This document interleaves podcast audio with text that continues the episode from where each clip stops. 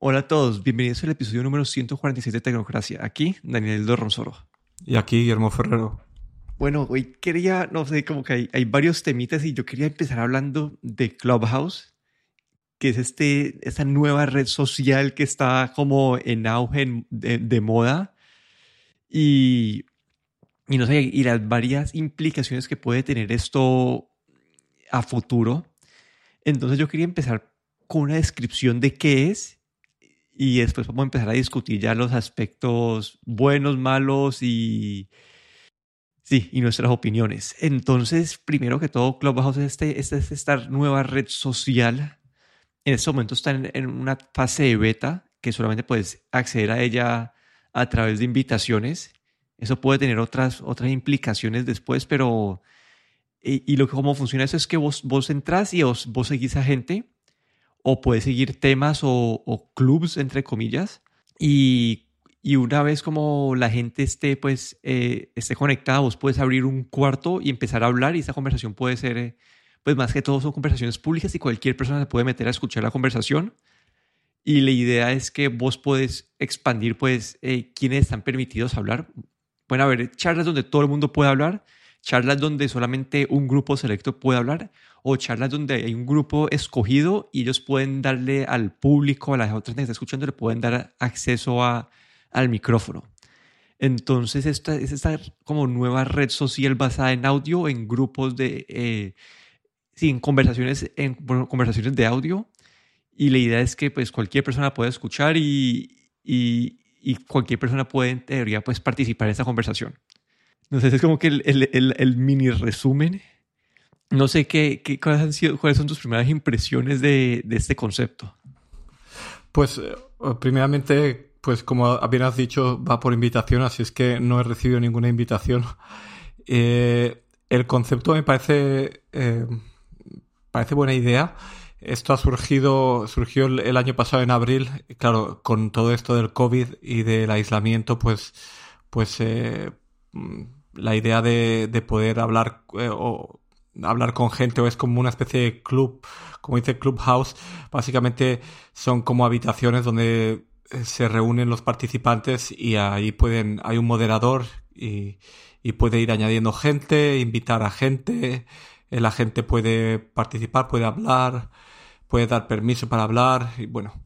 Y, y yo creo que lo que más ha llamado la atención de, de esta red social ahora es sobre todo eh, Elon Musk que ha estado ha estado ahí creo que es, bueno está está en la red en esta red y, y estuvo dando unos comentarios creo y y creo que incluso no sé si fue Elon Musk o quién fue pero también querían invitar al presidente ruso Vladimir Putin a la red pero bueno, eh, lo que es gracioso es que se ha convertido como, parece al momento como un lugar un poco elitista, ¿no? Incluso por el nombre Clubhouse. Solo si tienes invitación puedes acceder. claro, también hay que entender que está a nivel beta. Eh, también será, es cuestión de problemas con servidores y cosas así, ¿no? Que, que no pueden aceptar a lo mejor a tanta gente, pero, pero es un poco, está generando este, este hype o esta expectativa de, de, todo el mundo, ¿no? Sobre todo, yo creo que el concepto aquí lo que, lo que más interesante me parece a mí es el poder estar en una de estas salas y que pueda estar Elon Musk allí y hablando. Y, y yo creo que el, el, que el saber que esta persona está en ese mismo momento que tú, en esa misma sala, ¿no? Y, y que Mm, dice algo, manda un mensaje de voz, pues eh, lo hace mucho más personal, ¿no? Y yo creo que debe, la sensación debe ser mucho más cercana, ¿no? El, estar en, en ese tipo de salas. También pues habrá que ver eh, estas salas, quién las abre, quién puede unirse, si te va, pueden dar a ti un derecho de hablar o no. Supongo que todas esas cosas pues también eh, eh, deben influir, ¿no? Pero sobre todo el, el, el, saber que alguien puede montar una sala, ¿no?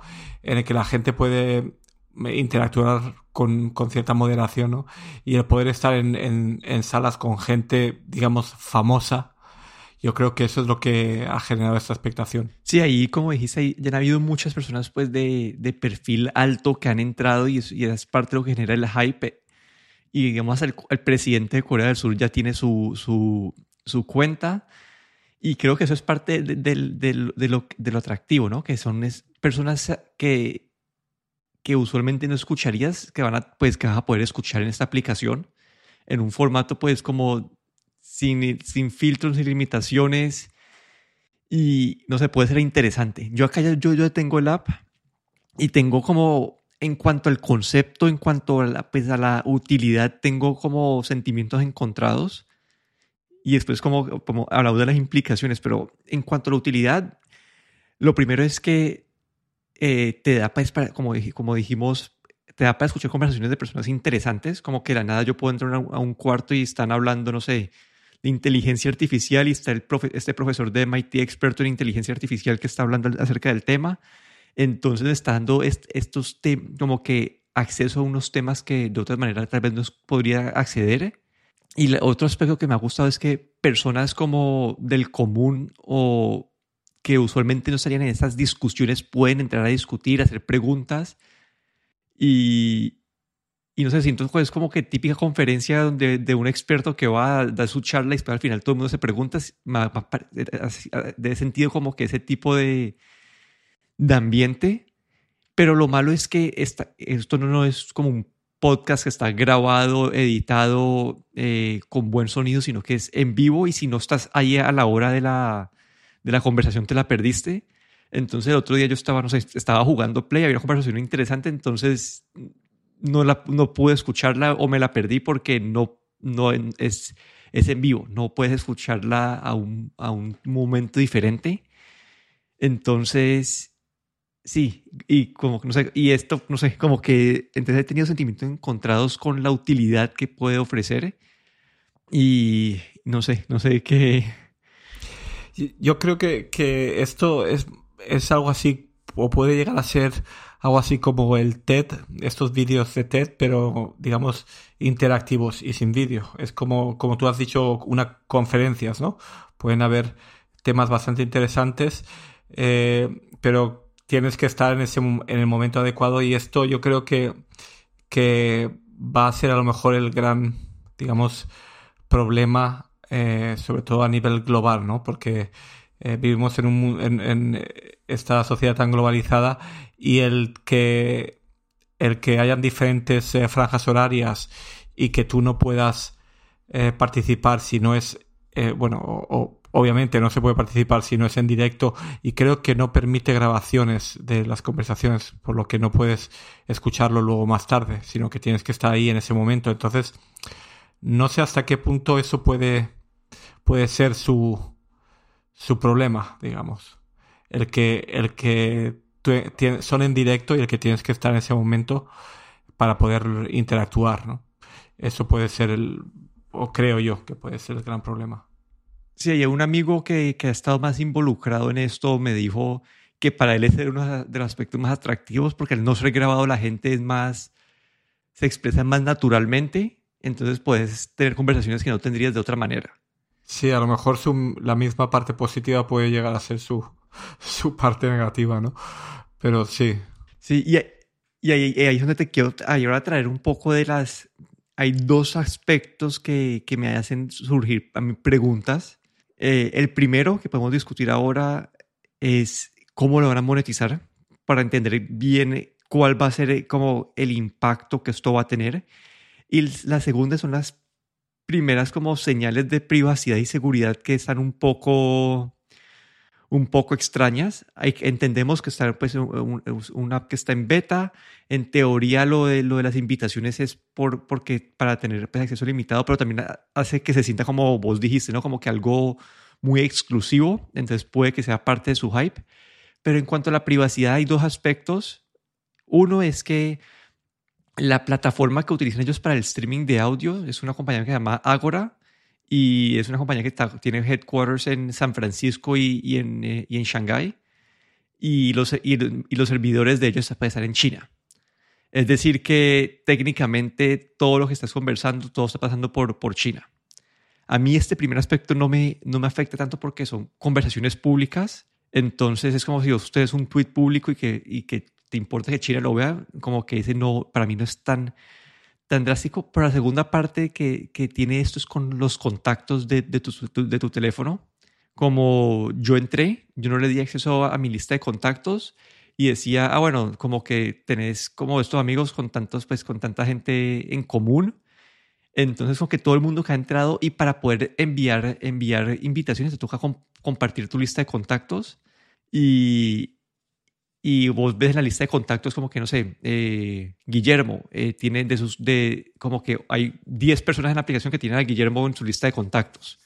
Ese tipo de cosas y, el, de una puedes entrar al perfil de esa persona que está en tu lista de contactos sin importar eh, si, como que si se conocen o no, o entonces como que esa parte de los contactos me pareció un poco, entiendo como que, no sé, como que muchas aplicaciones hacen esto, como que Facebook lo, lo, lo, lo hace hasta cierto punto que vos puedes encontrar a la gente por, por el número de teléfono y hasta, hasta Instagram y, y en Twitter, pero pero como que no sé qué, como que con esta información siento que están armando pues una, una red de conexiones, como está conectado todo el mundo y, y que no te den como que acceso a invitar sin que le des acceso a toda tu lista de contactos me parece un poco, no sé, como que me, da un poco de miedo. No sé qué es, esta implicación de privacidad. Empecemos así por la parte de los contactos y los servidores que, que, te, que te hacen opinar. Pues eh, pues claro, esto es una red social y como red social, pues eh, eh, lo que son los contactos, yo creo que es va a ser su la base de también de su monetización. Y veo veo que aquí hay pues una una brecha o, bueno no una brecha perdón un hay una buena manera de monetizar todo esto se pueden hacer eh, conferencias con em, digamos, con, con sponsors de temas en concreto, digamos, compañías que quieren eh, hablar de un tema o quieren escuchar la opinión de la gente de algún producto suyo. Entonces aquí entra mucho en, en eh, quién eres tú, con quién te conectas, cuáles son tus aficiones y todo esto, pues van a necesitar recopilar todo ese tipo de datos para poder monetizar la plataforma. Y, creo que entramos otra vez en la discusión ¿no? de, de, seguridad y de privacidad, ¿no? De qué estás dispuesto a compartir, qué no estás dispuesto a compartir. Pero eh, como, mm, como red social y si se quiere monetizar, pues va a tener que ser así. La otra opción sería que tú pagases por este servicio, pero no creo que, que sea la finalidad del, el dar un servicio de pago. Sí, eh, y hay otro aspecto también a considerar antes de entrar a la parte de monetización es eh, también como es algo que va a tener falta de, va a ser muy difícil moderar esta, esta eh, aplicación. Imagínate si es difícil moderar texto, links compartidos en Facebook, en Twitter, ¿cómo va a ser moderar como conversaciones en vivo que no se guardan? siento que esto va a ser complejo, va a estar a manos de la gente que no sé, que no, no sé si dentro de la, conversación puede reportar gente, sacarlas de la conversación, etcétera, pero uno no sabe qué tipo de mensajes va a estar repartiendo, que no, como que no, hay no va a haber forma de hacer un fact check de lo que estén hablando o el tipo de información que estén compartiendo. Entonces es como que ese otro aspecto más que, que me preocupa, como que es una vez un pro y un con, ¿no? Como que es el pro de que cualquier persona va a poder hablar de cualquier cosa y compartir sus ideas y hablar, y hablar del tema sin, sin restricciones, pero también está esa parte de responsabilidad de qué está compartiendo, qué está diciendo estas personas. La otra cosa que comentas, claro, que no se puede grabar la conversación del dispositivo, pero eh, yo creo que estamos seguros de que, que, cuando, si esto va a más, pues la gente va a grabarlo con un grabador, grabador externo mientras estás en, en esta, en esta, en este en esta sala y, y, van a haber filtraciones de lo que se ha hablado, van a haber grabaciones hechas em, con dispositivos externos, pero bueno, siempre va a quedar... Eh, eh, no, no, sabemos muy bien cómo va cómo van a poder hacer todo esto y si luego más adelante van a permitir a lo mejor eh, grabar las sesiones y escucharlas offline. ¿no? Todavía está, hay muchas, creo que muchas preguntas, ¿no? y que todavía no está, el servicio no deja muy claro, ¿no? A dónde, a dónde van ellos con este servicio, ¿no? Sí, y ahí la parte de monetización es la parte que por eso yo, te decía esa pregunta de ¿cómo creemos que van a monetizar eso? Porque de ahí pueden salir muchas preguntas, muchas respuestas. Si va a ser eh, una aplicación gratuita para el usuario, entonces significa que van a vender propagandas, entonces pueden vender cosas como, eh, como que promover tu chat room, entonces es decir que pues, vas a tener un chat room de, de, no sé, por qué esta marca de, de afeitadoras es la mejor marca y quieres que salga en la parte de arriba de la lista de la gente al momento de, de ver los chat rooms, puede, pues no sé, como que esa puede ser una forma de pagar. La otra es tener pues, ads generales que salgan en la aplicación. Vos, vos sabes qué tipo de gente sigue cada persona, con quién está conectado, sabes qué tipo de conversaciones escucha. Entonces le puede servir propagandas adecuadas a eso. Sería como propagandas como las de, las de los podcasts, pero mucho más como dirigidas a, a, la, a una persona específica. Eh, pueden vender la información a, a, networks terceros para decir esta persona de esta dirección IP o con este nombre, con ese número de teléfono, tiene estas afiliaciones. Entonces pues, pueden vender eso a terceros. Pueden llegar a ser un modelo de suscripción. Este es el que más dudo de todos porque ya tienen tantos usuarios que, que, parte del atractivo es que hay tantas personas que pueden entrar ahí sin ningún problema. Entonces, por una suscripción creo que puede ser un poco contraproducente para ellos. Pero no sé, como que todo, todo apunta que esto lo van a utilizar como para vender la información de los usuarios. Entonces así entiendo por qué están pidiendo la parte de los contactos y, y no sé, como que yo estoy, no sé, como que hay, a mí la información de los contactos me parece un poco, un poco sketchy o un poco pues dudosa porque estás compartiendo información de otras personas. No es que yo esté diciendo, Daniel, este es mi correo, esta es mi información. No, este es Daniel y este es el número de teléfono de muchas otras personas que tengo yo. Entonces, no sé, como que esa parte de la monetización, como que pueden haber formas transparentes de, de monetizarlo, como los, estos, estos post-sponsored o estos chat rooms que son sponsored, o, o propagandas que no estén atadas a, a cada usuario por propagandas genéricas o pueden hacer como que hasta un ad roll al principio cuando entras a cada, a cada chat room que salga un, un, un, un ad roll de audio al principio. Todas estas pueden ser un poco más mejores, no sé, para la privacidad, pero, pero no sé, como que hay esta parte de peligro de qué tanta información están compartiendo y cómo se va a utilizar esa información. Sí, sobre todo lo que tú dices, el que estés dando información de, de tus contactos y el número de teléfono ya, ya es, ya estás exponiendo bastante de, de tu círculo e incluso sin el permiso de tus contactos, básicamente. Eh, otra cosa también que, que veo y sí, en el tienen, ellos tienen un blog en, en el Join clubhouse.com y los están mencionando ahí lo que se van a concentrar este año, el 2021. Y veo, por ejemplo, que una de las cosas que tienen en su lista es el, mejorar el ranking y la, y, la, el descubrimiento, ¿no? Eh, aquí veo, pues, que el ranking, el descubrir estos, eh, digamos, estas conversaciones ahí es donde van a jugar ellos mucho con, con toda esa información que van a tener de ti, ¿no? Y también, claro, dependiendo qué quieres escuchar, dónde entras, cuánto tiempo te quedas en cada una de estas conversaciones, bueno, con interaccionas mucho, interaccionas poco, van a saber si eres una persona, van a saber de ti, digamos, eh, psicológicamente van a recibir un montón de información tuya, ¿no?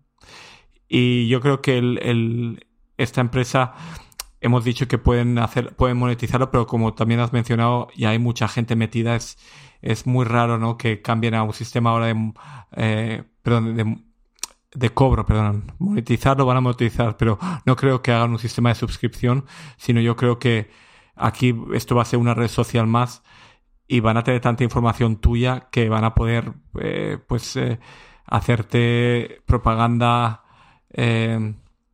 eh, dirigida a ti especialmente, van a conocer mucho de tu perfil como persona, cómo interactúas, dónde interactúas y, bueno, va a ser una red social más, quieras o no, donde la información que tú expones o cuánto tú te expones, pues va, va a darle más información a esta plataforma. Sí, y en cuanto al impacto a los podcasts, la verdad no creo que haya tener un impacto muy grande en el mundo de los podcasts porque siento que, que la parte asynchronous, no sé cómo decirlo en español, como que, que, que el podcast lo puedes escuchar en cualquier momento, ajá, que es offline.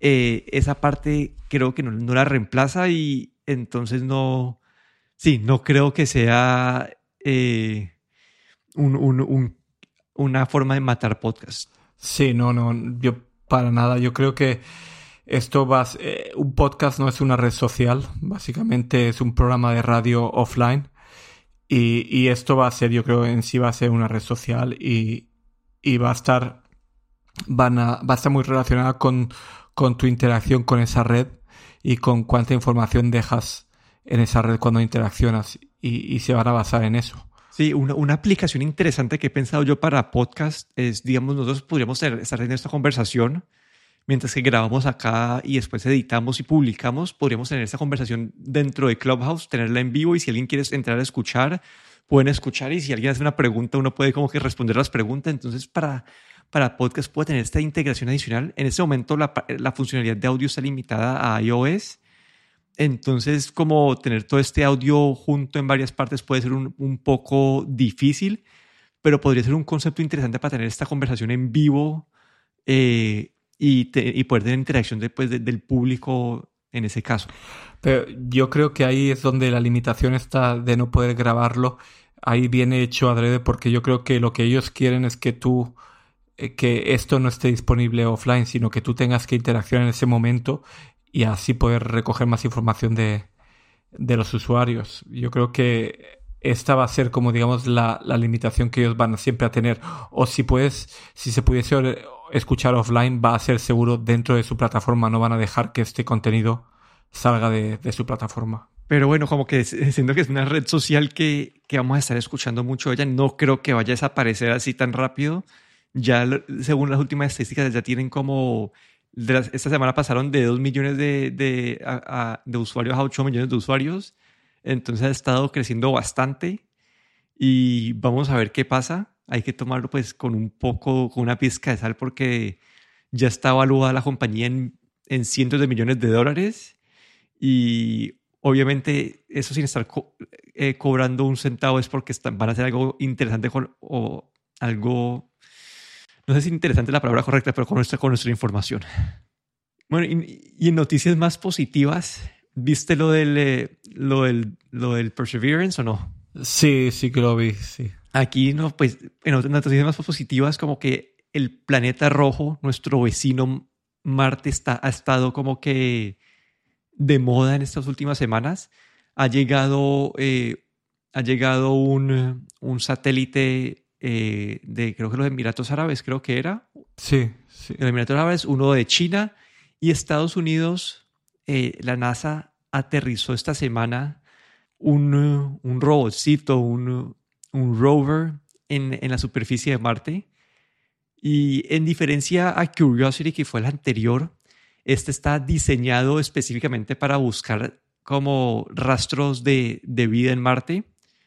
Y ese lo pudieron como que super dirigir a, a, un área que, que, era pues muy probable que tuviera eh, vida y está diseñado y pues tiene las, las, herramientas para analizar como la composición de las, eh, de las piedras visualmente y pues creo que también por la parte de la química y va a sacar muestras que va a dejar ahí listas para que en un futuro las puedan recoger y devolver a la Tierra para analizar.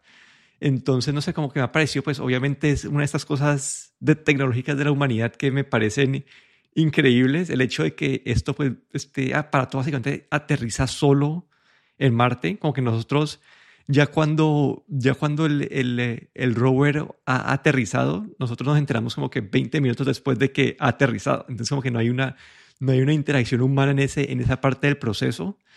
Y no sé, como que siento que es una, una en cuanto a parte, la parte curiosidad, para la curiosidad humana, nuestro achievements o nuestros, sí, nuestros eh, no sé, no sé cómo decirlo, pero cumplimientos tecnológicos es algo increíble y, y, me emociona mucho y no sé, como que yo hace poquito leí un libro de, de sci-fi de, de contactos con, extraterrestres, entonces esta parte me emocionó un poco, me, emocionó un poco esta, este tipo de investigaciones. Sí, la verdad es que a mí también la parte tecnológica de, de ese, de ese hito en, en la historia de, la humanidad, el, poder mandar eh, algo a, Marte, que yo por mi parte digo que también ya estamos mandando basura hasta Marte y todo, porque estamos mandando ahí chatarra y ya estamos interactuando, ya estamos incluso, el hombre ya está eh, como modificando, digamos, o metiendo su mano en, otros planetas, es bastante, es, increíble.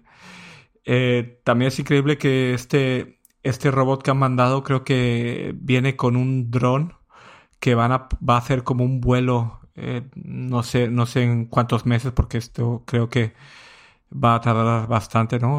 lo han aterrizado, parece que ha aterrizado bien y, y creo que dijeron en, en, eh, en, esta rueda de prensa que hicieron, pues que ahora eh, el poder empezar a, digamos, a, a, moverse y a hacer cosas por ahí va a tardar, no es cuestión de días, sino que va a ser cuestión incluso de meses, ¿no? El recoger estas muestras, como dices, la idea es que luego se puedan volver a la Tierra, ¿no? Con, lanzando primero creo que como una especie de satélite y luego desde la Tierra otro que interactuaría con este satélite, recogía las muestras y las volvería. Bueno, es algo increíble, ¿no? Pero eh, creo que este proyecto en sí o todo esto de estas muestras pues son como a 20 o 30 años en, plazo, ¿no? Que todavía eh, quedan bastante por ver. Pero es, es increíble, ¿no? Que ya estemos, ya no es nuestro satélite la Luna, que este ya parece que hemos perdido un poco de, de, de, interés, sino que es otro planeta, ¿no? Y, digamos, eh, el, nuestro planeta más cercano, y ya estamos ahí interactuando con ese planeta, ¿no? Es, es, eh, es increíble, la verdad es que es increíble. Sí, y en una historia no relacionada, te quería contar de mi dolor de cabeza con Apple esta semana. cuenta, cuenta. He estado pues trabajando en el, en el app este que yo hago, que es más que todo por, era por aprender Swift UI y lo, pues, lo submití al App Store. Es un app para la Copa América después de fútbol. Y yo hice mi investigación y pues la Copa América es un término genérico. Hay un término pues que está trademark, pero que es Conmebol Copa América 2021. Entonces yo mandé mi app al App Store ya para, para publicarla y me la niega que no puedo utilizar el término Copa América, porque es un copycat de, de algo y es un término que no, no tengo derecho a utilizar. Y, no, y, y, yo les escribo, no, pero hay, y veo y hay como, hay como 30 aplicaciones que utilizan ese término y están publicadas en el App Store. Y les digo, no, pues esas aplicaciones no, no puede, no puede poner esto. Y, y después le muestro como que tampoco hay un trademark y no, no, te responden, no te explican por qué no está permitido ese término, no, no dicen nada, solamente te siguen negando, negando, negando Apple había dicho que, que habían puesto este App Review Board de que para cuando vemos una, unas reglas eh, que no creemos que son correctas, uno, la puede, uno las puede hacer un challenge. Y traté con eso y les mostré evidencia que ese trademark no existe, no hay una, no hay una restricción, que es un término genérico. Les mostré que hay otras restricciones en el App Store y no, igual me lo negaron. No, no entiendo y es estas partes de Apple que, que, no sé, como que son no transparentes para el usuario, vos no, no entiendes qué está pasando. Hay una y, que las aplicaciones, a, diferentes aplicaciones las tratan diferente en, en, el, en, el, App Store. Entonces queda uno... Decepcionado. No sé, como que decepcionado, sí. O estresado, ¿no? Como que ahí, ya la, me tocó hacer un, unas modificaciones, pero para alguien que esté buscando algo para, para la Copa América no lo va a encontrar. Como que no y no es, no es que yo, como que no, no, tengo otra forma de, de mencionarlo, pero igual ahí ya, esto igual era más por mi, mi curiosidad intelectual y por aprender eh, Swift, pero... No, quería preguntarte que la interacción que has mencionado con Apple, eh, con, este, con el review de la aplicación que dices que no es muy fluida, que realmente no te no explican bien por qué la rechazan o, porque si tú ves que hay otros que tienen utilizan ese término no sabes no te explican el por qué claramente. Sí no ahí, ahí básicamente yo puedo poner listo pones submit al App Store. Entonces dice listo el equipo de App Store va a, a, review esta petición. Y después te devuelven como eh, esta aplicación está en, violación de X de no sé de, de la regla 2.3.1 y la regla 4.3.2 porque estás incluyendo el término, entre paréntesis, eh, entre comillas, Copa América. Y yo les, yo le hago un reply. Hola, como este término es un término genérico, significa en inglés, pues les explico que es un como América es un continente y copa es como una, una copa. Hay que el trademark que había para eso se venció en el 2009 y que los trademark nuevos son como para la Conmebol Copa América, no para, no para la Copa América. Y me responden, esta app está en la violación de tal, de, de estas, de, me responden con el mismo, el mismo mensaje. Entonces mandé el, ahora, ahora hay un botón nuevo que yo cuando hice pues eso, la primera vez hace dos años no existía y es como que hacerle challenge y enviar, enviar el caso al, al, al, al, App Review Board. Y les mandé y les expliqué lo mismo y les mostré ejemplos de otras aplicaciones que están haciendo lo mismo que estaba haciendo yo y que no tienen nada que ver con la Comebol. Hasta la descripción dice, este app no está asociado, no tiene nada que ver con la Comebol. Como que dicen ese, ese, en el disclaimer y, y la respuesta es no, eh, no, no, no el, el, el, el appeal no fue aprobado, entonces... Entonces, ¿cómo puedes hacer que tu aplicación que es referente a la Copa América, cómo puedes hacer que se pueda localizar y que pueda... Nada, me, me, tocó, me tocó poner como esta aplicación es para el campeonato suramericano de... Bueno, puse campeonato de, eh, desde selecciones de Suramérica y después en otra línea puse, pues por, poner los keywords de alguna manera, eh, mira quién es el mejor en esta copa. Como que no utilicé el término Copa América, pero ahorita traté de poner las palabras Copa América en la descripción. ¿Y, y si pones Copa de América? A ver, porque sí, no, no sé, a lo mejor si esa revisión la hacen como de alguna manera automática o, o algo, a lo mejor hay alguna manera. Sí Ahí podría, es algo que podría probar en, la siguiente, en el siguiente submission. Pero a mí lo que más rabia de todo esto es, que hay, otras aplicaciones que están metidas ahí y, y, que no me expliquen por, por qué está limitado de la palabra Copa América. Porque yo busqué y no encontré ningún trademark para eso. Y vos buscas como algo parecido que es el Super Bowl y el Super Bowl hay mil aplicaciones que usan la palabra Super Bowl, aunque no están relacionadas al, a eso, no sé. Pero bueno, esa fue mi experiencia de esta semana y es un poco pues desmotivante y estresante que, que al final, si yo estuviera como en verdad utilizando como que haciéndome pasar por, por algo de la, pero no, tiene nada que ver con, con, con, la parte oficial, pero igual no tenés control, no, no te dejan, eh, la interacción es muy amena y yo no tengo pues un, un, seguimiento en Twitter o algo así como pues esos, esos desarrolladores famosos que ponen un tweet y a los dos segundos está corriendo a, corregir la situación. Sí, pues la verdad es que mm, para después de haber, haber hecho este desarrollo de la aplicación, pues debe ser un poco de impotencia, ¿no? El, no poder no poder tener esto, tu aplicación publicada con que sea rechazada sin, sin dándote un motivo, pero sin darte, darte la posibilidad siquiera de, de defender bien tu motivo. Sí, o, o, que te expliquen bien, como que este término está bloqueado porque está trademarked en esta cosa. Yo lo que creo que es, es porque hay una aplicación que se llama Copa América que no tiene nada que ver con la Copa América y creen que estoy imitando a esa aplicación. Yo creo que esa es la situación porque no, no entiendo cómo más eh, lo van a hacer.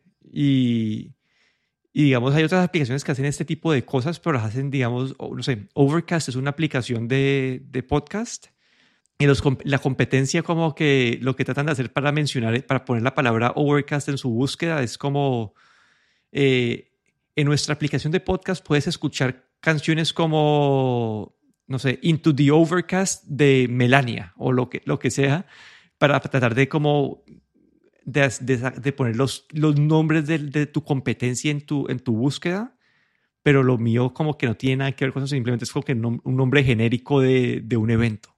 Pero sí, como que quedé estresado y, sí, un poco decepcionado con esa experiencia. Pues nada, a ver si consigues ahí una manera de poder eh, no burlarte, sino de poder pasarte, pasar eso y poder poderla publicar para, y, de manera que la gente pueda encontrarla con referencia a la Copa de América o no sé, intentar ver cómo poder modificar a lo mejor ese nombre para que de todas maneras puedan encontrarla. Pero sí, como que ese ha sido nuestro episodio por hoy. Aquí me despido. Daniel Dorronsoro en Twitter en arroba de Dorron. Y aquí Guillermo Ferrero en Twitter arroba gachetero.